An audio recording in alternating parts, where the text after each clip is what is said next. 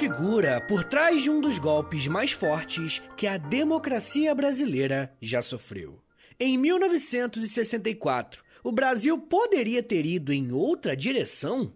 Essas são apenas algumas perguntas que podemos nos fazer quando estudamos com mais detalhes quem foi João Goulart, mais conhecido como Jango.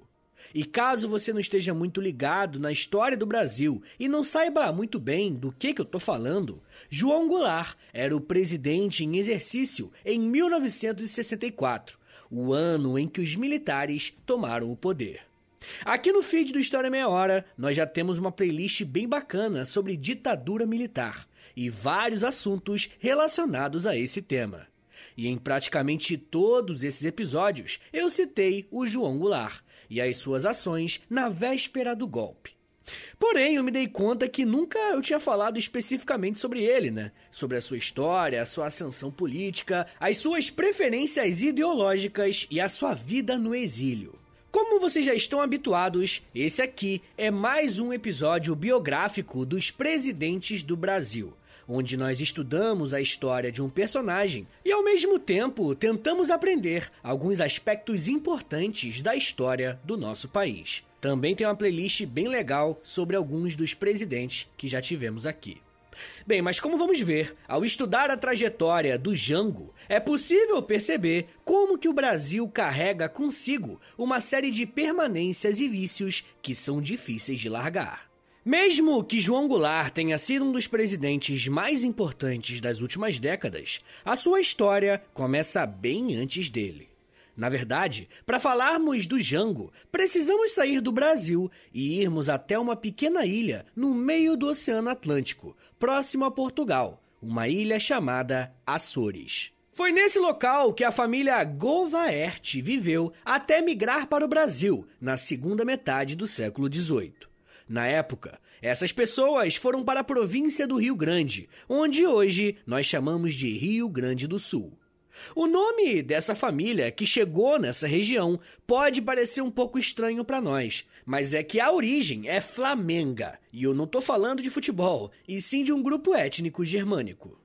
Mesmo que o nome Govaert seja original, é quase uma certeza que, com o passar dos anos, o nome foi sendo abrasileirado até chegar no Goulart que conhecemos hoje. O primeiro parente de João Goulart a ter algum tipo de registro histórico mais sólido foi o seu avô, Belchior Rodrigues Goulart.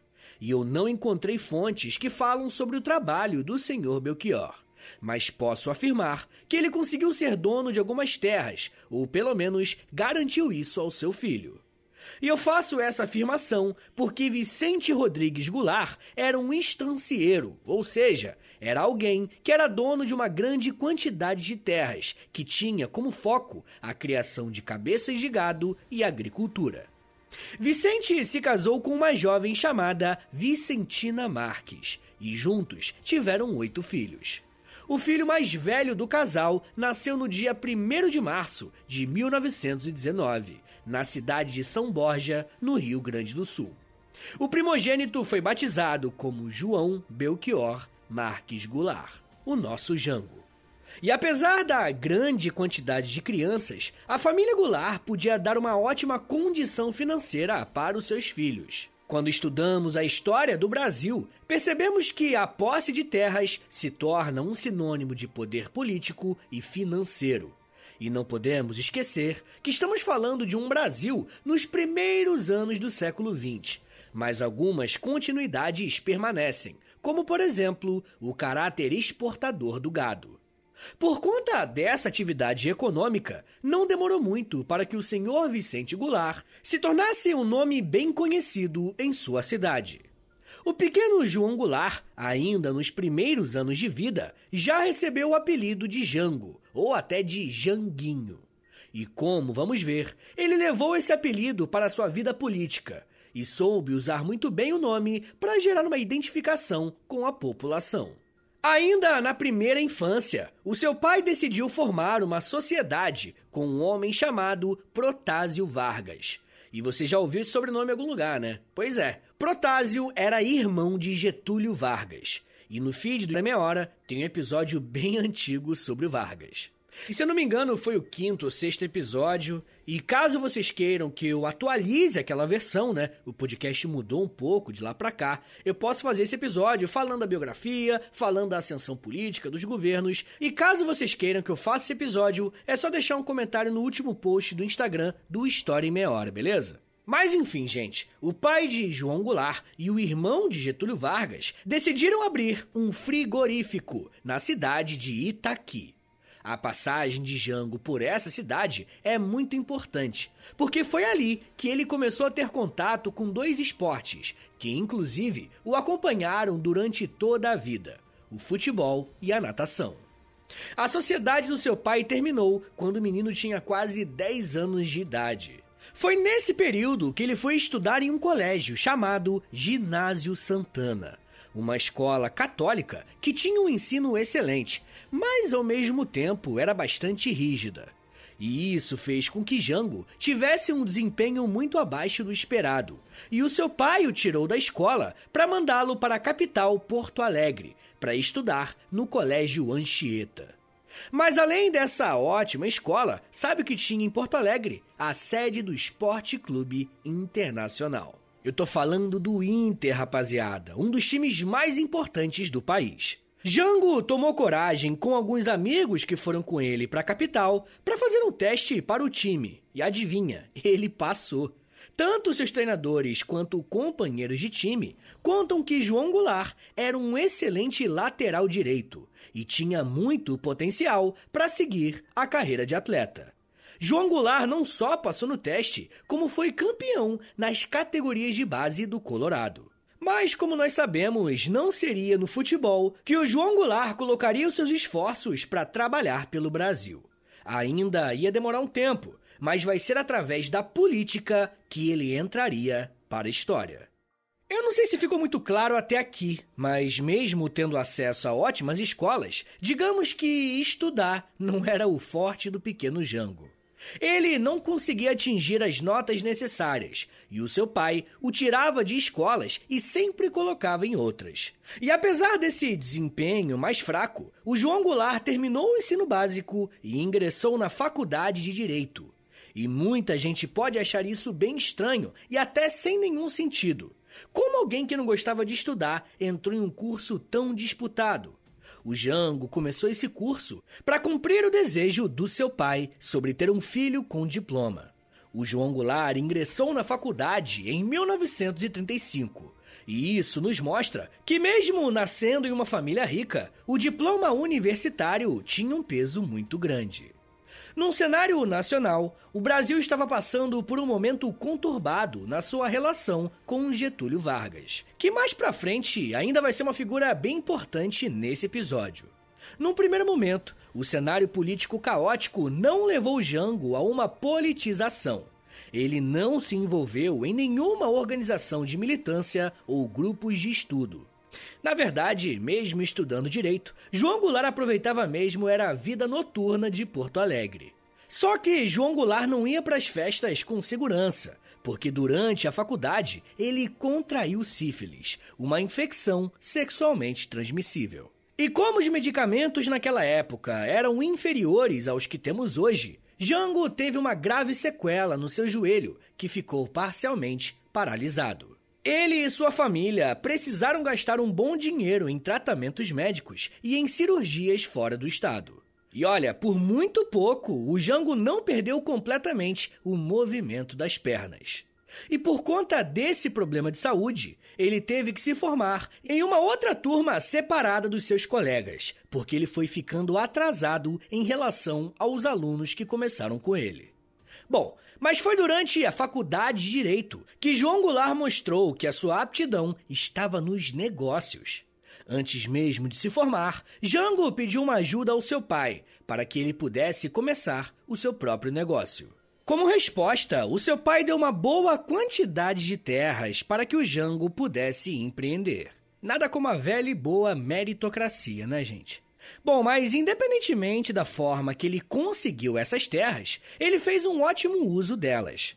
Jango transformou esse território em uma fazenda especializada em engordar gados. A operação funcionava mais ou menos assim. O Jango comprava cabeças de gado, engordava eles e em seguida os vendia para frigoríficos da região. Era um modelo de negócio extremamente lucrativo. Os negócios deram tão certo que, quando ele se formou em 1939, decidiu não seguir a carreira no direito. Essa decisão foi consolidada porque o senhor Vicente Goulart precisou tratar de um câncer e Jango assumiu os negócios da família em 1941. Não demorou muito para que João Goulart não só administrasse bem as fazendas do pai, como fizesse o negócio prosperar. De acordo com o biógrafo Jorge Ferreira, só em cabeças de gado, Jango acumulou um patrimônio com mais de 500 mil dólares. Isso em 1946. Se fôssemos corrigir esse valor para os dias atuais, estamos falando de um patrimônio milionário. Porém, uma coisa interessante sobre a personalidade de Jango é que tanto seus biógrafos quanto pessoas que conviveram com ele afirmam categoricamente que ele era um cara muito simples. E é comum nós vermos por aí uma parcela da população que tem mais recursos e usa isso como uma forma de se sentir superior aos outros. E bem, especificamente com João Goulart, não foi isso que aconteceu. E isso aqui não é uma tentativa de supervalorizar uma característica de um personagem histórico. É que essa é uma característica que os seus contemporâneos ressaltavam. Ao mesmo tempo, João Goulart, nesse período de juventude, frequentava o mesmo ambiente que grandes figuras da política. Eu não estava falando agora há pouco de Getúlio Vargas? Então, durante a época da faculdade, o Jango foi amigo muito próximo de um dos filhos do Vargas, mais especificamente de Manuel Vargas. Essa proximidade permitiu que João Goulart frequentasse o Palácio do Catete, a sede presidencial daquela época. Frequentar esses ambientes fez com que o Jango começasse a pensar na ideia de entrar para a vida pública. Esses planos foram deixados de lado por um momento, porque o Jango teve que voltar para casa em 1943. Jango foi para a cidade de São Borja para cuidar do seu pai, que estava nos últimos momentos da sua vida, e tratar da sua perna, que também não estava boa devido à sífilis. Nesse período, João Goulart começou a viver isolado da sua cidade. Ele passou a morar no interior do município para esconder a sua perna.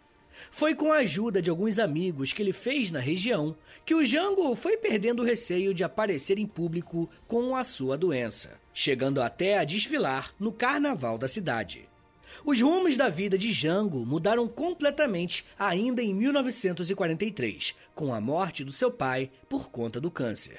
Isso fez aumentar as suas responsabilidades dentro do negócio da família. Mas o cenário nacional também obrigou Jango a tomar decisões importantes. No ano de 1945, Getúlio Vargas é deposto do cargo de presidente. E isso permitiu que a política brasileira passasse por um momento de reorganização. E nesse momento, João Goulart decide entrar para a vida pública. E por ser alguém muito influente localmente, ele foi cobiçado por alguns partidos. O primeiro a fazer um convite para entrar na vida pública foi Protásio Vargas, antigo sócio do seu pai. O Protásio organizou o Partido Social Democrático, o PSD, na cidade de São Borja. Porém, Jango era mais próximo do outro membro da família Vargas, que o aconselhou a não entrar nesse partido. O próprio Getúlio Vargas trabalhou para que o Jango não aceitasse a proposta do PSD. De acordo com Kenny Braga, estava nascendo ali uma parceria muito importante. Ele disse o seguinte, abre aspas, foi Vargas quem viu nele o tino político. Getúlio Vargas retornara a São Borja ao ser deposto da presidência da República. E Jango se tornou um discípulo aplicado. Fecha aspas. Jango aceitou ser ensinado por Getúlio Vargas e ingressou no Partido Trabalhista Brasileiro, o PTB. A confiança de Vargas no Jango era tão grande que, em poucos meses, o jovem político se tornou o presidente local do PTB. Fato que mais tarde seria relacionado com a presidência estadual e, em seguida, a nacional. Rapaziada, eu ainda quero falar mais sobre a ascensão do Jango na política até a chegada dele na presidência e, claro, os seus anos de exílio. Mas me dá um minutinho aí, tá, gente? Que daqui a pouco a gente volta. E eu falo um pouco mais sobre reformas de base, lealdade, brisola, exílio e guerra civil. Segura aí, que é um minutinho só.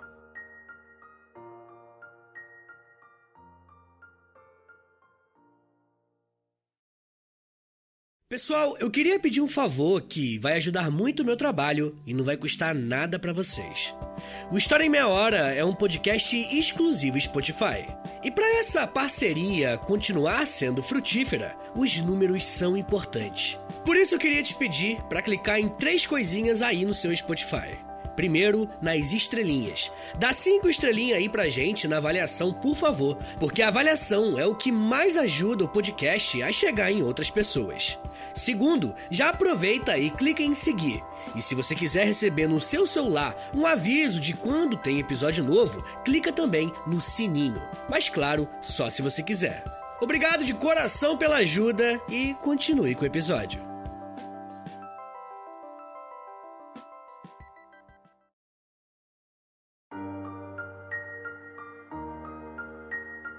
Abre aspas. Democracia, para esses democratas, não é o regime da liberdade de união para o povo. O que eles querem é uma democracia de povo emudecido, amordaçado nos seus anseios e sufocado nas suas reivindicações.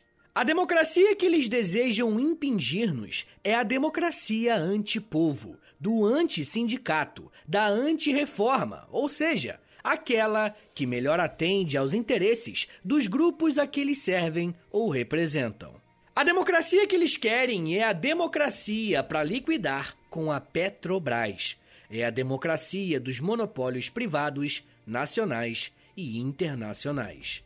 Fecha aspas. Isso que você acabou de ouvir foram as palavras de João Goulart no dia 13 de março de 1964 em seu discurso mais famoso na Central do Brasil para milhares de pessoas.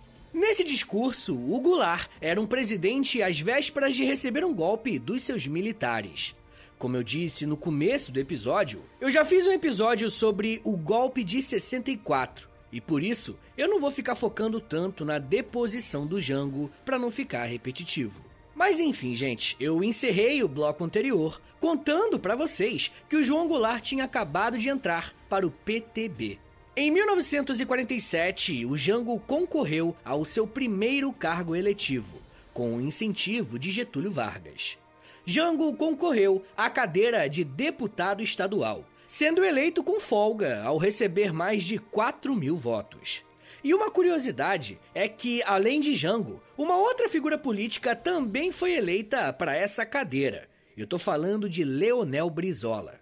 Brizola também fazia parte do PTB e anos mais tarde seria cunhado de Jango. Em seu primeiro mandato como deputado estadual, Jango não teve uma participação muito expressiva, tendo discursado poucas vezes na plenária. Suas ações eram voltadas para a proteção dos pequenos produtores de gado do seu estado. Uma coisa interessante sobre a atuação política de Jango era que, por conta de sua proximidade com Vargas, ele estava mais ligado ao cenário nacional do que no contexto político do Rio Grande do Sul. Podemos afirmar isso porque quanto mais Jango se aproximava de Vargas, mais ele era entendido como um braço direito do ex-presidente. Para vocês terem uma ideia, em 1950, um novo presidente assumiria o cargo, e foi Jango um dos que incentivaram Vargas a concorrer mais uma vez. Nessa mesma eleição, João Goulart foi eleito como deputado federal, com aproximadamente 40 mil votos. Os primeiros anos da década de 50 vão ser muito agitados para Jango. Mesmo assumindo como deputado federal, após um ano de mandato, ele se licencia do cargo para trabalhar na secretaria do governo do governador do Rio Grande do Sul, o Ernesto Dornelles. E sim, o Ernesto Dornelles também era parente do Vargas. O governador do Rio Grande do Sul e o presidente do país, nessa época, eram primos. Mas, para além de qualquer coincidência, isso mostra para nós como a política brasileira se tornou um grande arranjo de famílias. Infelizmente, essa é uma realidade antiga da nossa política, mas que ano após ano se prova cada vez mais permanente. Bom, apesar desses vínculos familiares, foi nesse cargo de secretário que o João Goulart ganhou uma enorme experiência política. Ele começou a fazer reuniões com empresários locais, sindicalistas e representantes da sociedade civil. Jango se comprometeu a fazer uma reforma do sistema carcerário do Estado e implementar mudanças que resultariam em uma melhor condição de vida dos presos. Ele não ficou muito tempo nesse cargo, porque foi chamado por Getúlio Vargas mais uma vez, mas agora para resolver uma crise.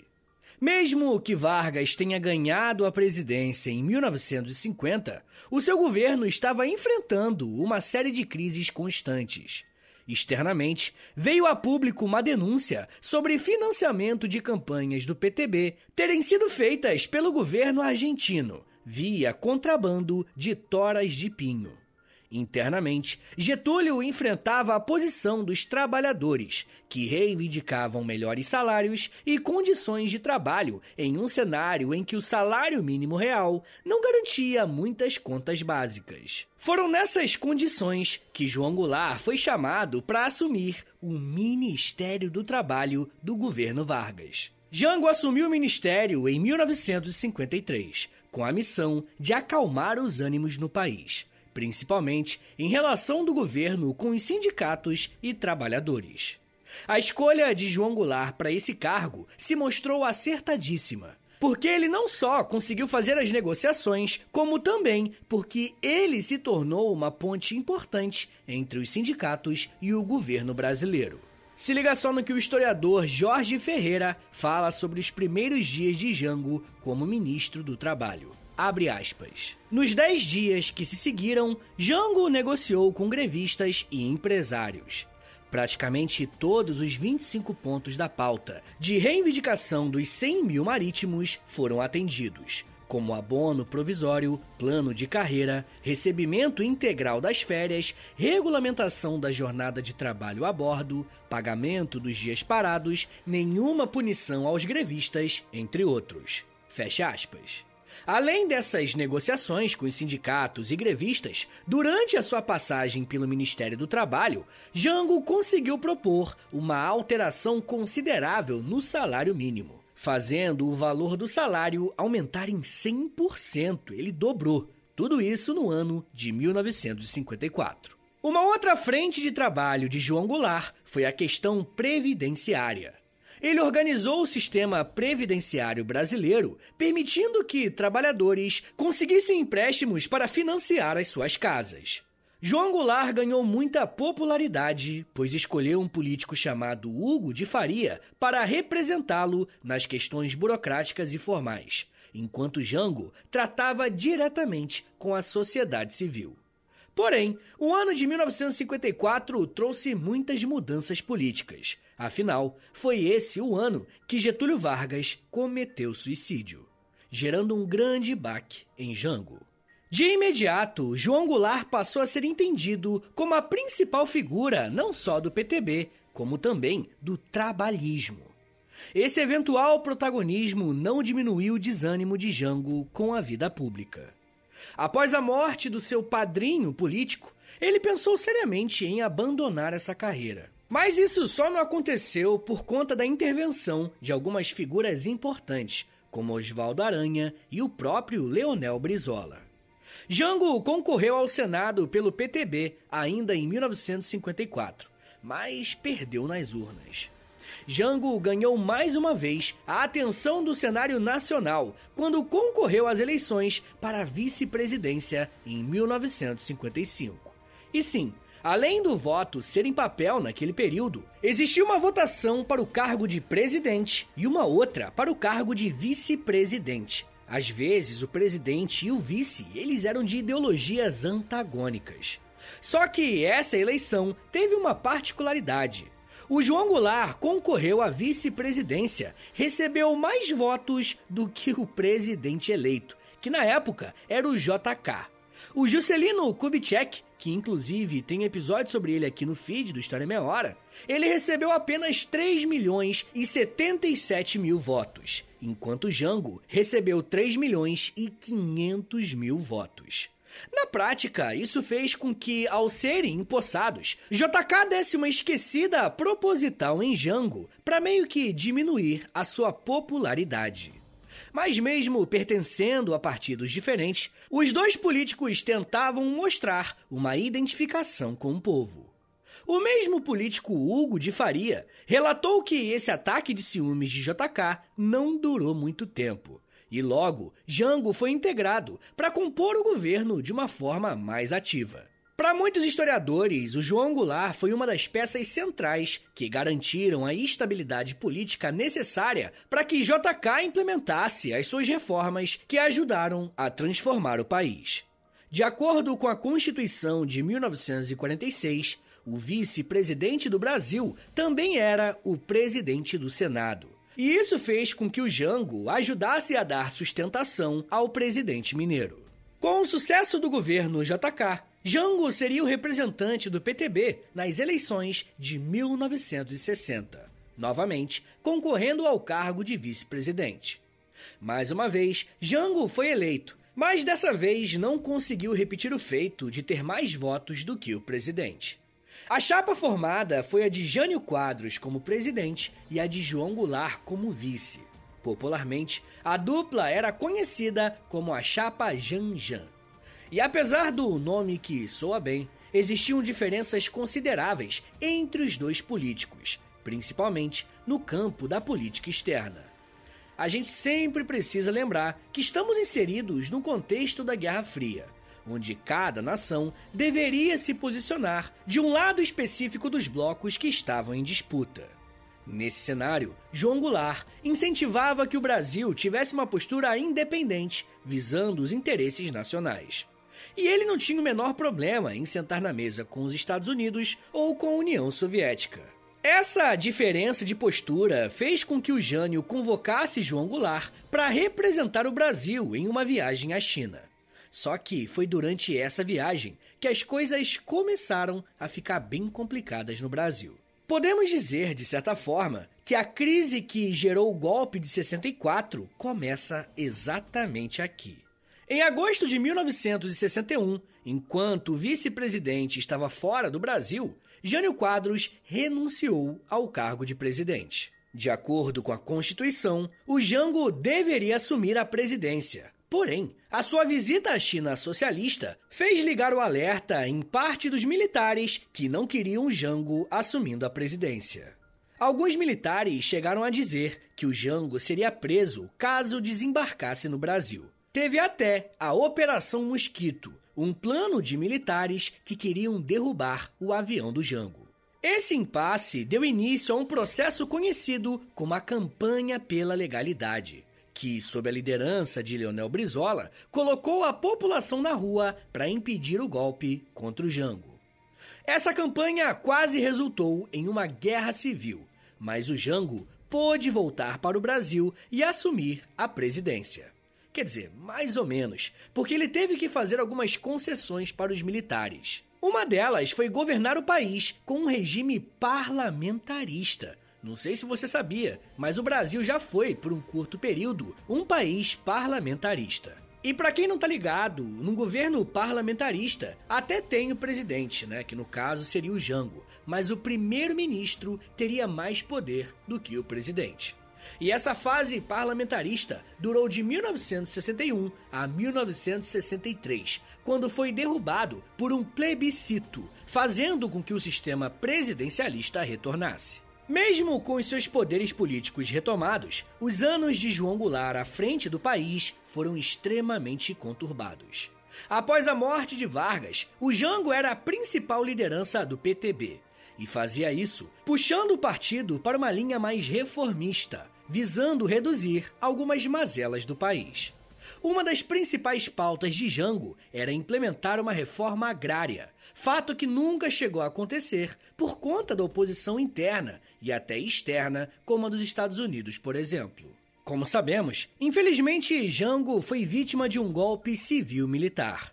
E alguns pesquisadores usam essas duas classificações porque o golpe iniciado no dia 31 de março de 64 teve sim a participação dos militares, mas no dia 2 de abril, o parlamento brasileiro derrubou o presidente pela via jurídica. Por ter sido o principal nome no que se referia ao golpe, não seria seguro para o Jango continuar no Brasil. Por isso, no dia 4 de abril de 64, ele partiu com a esposa e filhos para o Uruguai, onde conseguiram asilo político. E como ele tinha um bom dinheiro, o Jango comprou um pedaço de terra e ele começou a criar gado. Essa fazenda ficava na fronteira do Uruguai com o Brasil. Então, ele conseguia estar a par do que acontecia no seu país de origem. No ano de 1966, ele integrou um grupo político chamado Frente Ampla, que tinha como objetivo restaurar a democracia brasileira pela via legal e pacífica. Porém, no dia 5 de abril de 68, o Ministério da Justiça proibiu as atividades desse grupo. O fim da Frente Ampla simbolizou o fim da vida política de Jango. Essa situação se agravou ainda em 68, quando ele sofreu um ataque cardíaco. Esse problema de saúde fez com que ele focasse exclusivamente nos seus negócios nas fazendas no Brasil, Argentina, Paraguai e Uruguai. Em 73, o presidente argentino Juan Domingo Perón fez um pedido formal a respeito do Jango morar em Buenos Aires e ajudá-lo na implementação de uma política de exportação de carnes da Argentina para a Europa. Mas por uma questão interna, o Jango foi impedido de atuar nessa esfera do governo argentino. Mas ele se mudou para Buenos Aires, onde ele ficou até o final da sua vida. No dia 6 de dezembro de 76, ele sofreu mais um ataque cardíaco e dessa vez foi fatal.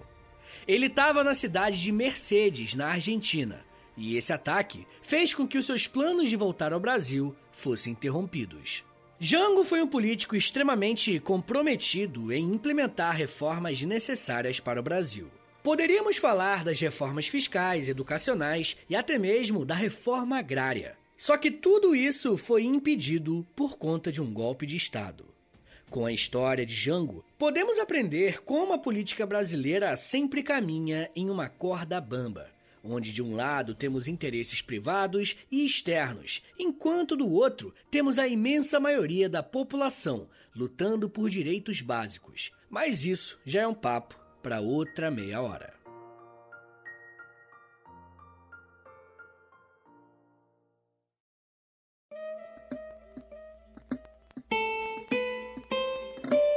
Senhores, muito obrigado por terem vindo até aqui. Meu nome é Vitor Soares e sou professor de História. Você acabou de ouvir o História em Meia Hora.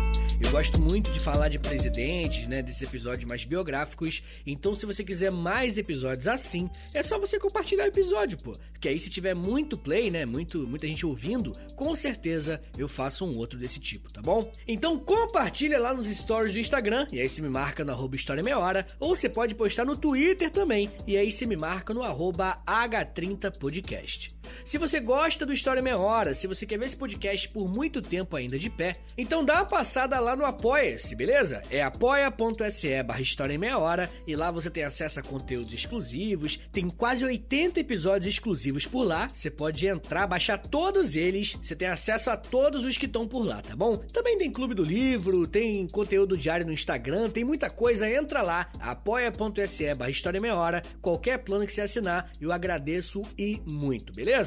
Também tem o meu Pix, é historiaemmeiahora.gmail.com, é o meu Pix, qualquer valor é muito bem-vindo e também é o meu contato. Então, se precisar falar comigo, fala por aí, beleza? Rapaziada, uma coisa importante é que o História Meia Hora e a loja tem parceria, rapaziada. Pois é, tem várias camisetas, moletom, tem, tem blusão, né? Tem blusão pra caramba lá. Entra lá na loja L-O-L-J-A.com.br e aí se escreve História em Meia Hora que vai aparecer a nossa lojinha lá. Olha só, um outro pedido que não custa nada, é de graça. Esse aqui, você só me ajuda, você não vai, você vai perder 10 segundos do seu dia. só isso. Que é o seguinte, você entra aí no perfil do História Meia Hora no Spotify, que você tá ouvindo pelo Spotify, né? Então você clica em 5 estrelinha, que você pode avaliar o episódio. Depois você clica em seguir e aí você clica no sininho, que aí quando tiver episódio novo, o sininho ele faz o seu celular avisar enviar uma notificação, tá ligado? Então clica aí na, nas, nas cinco estrelinhas, no seguir e no sininho também, tá bom? Rapaziada, o História Meia Hora faz parte de um grupo de podcasts educativos em meia hora. É o grupo aí que eu tô com muita honra, tô criando, que é o grupo do Educação em Meia Hora. Você vai conhecer mais sobre ele futuramente. Mas hoje, enquanto eu tô gravando esse episódio aqui, já tem o Astronomia em Meia Hora, com a Camila Esperança, tá muito maneiro. Tem o Geografia em Meia Hora, com o Vitor Augusto, grande amigo meu, tá muito maneiro também. E o História em Meia Hora, que é esse aqui. Mas tem mais vindo ainda esse ano, tá? Fica ligado, ouve os podcasts lá, porque eu acho que você vai gostar bastante deles, que é o mesmo formato desse aqui, tá ligado? Então se você gosta desse formato aqui, ah, curtinho, é maneiro, esses outros também têm o mesmo formato. Então é isso, gente. Me siga nas redes sociais, é arroba Soares, lá no Twitter, no Instagram e no TikTok, arroba. Eu faço videozinho todo dia no TikTok, videozinho de um minuto educativo. Tá bom, gente? Então é isso. Muito obrigado, um beijo, até semana que vem! E valeu!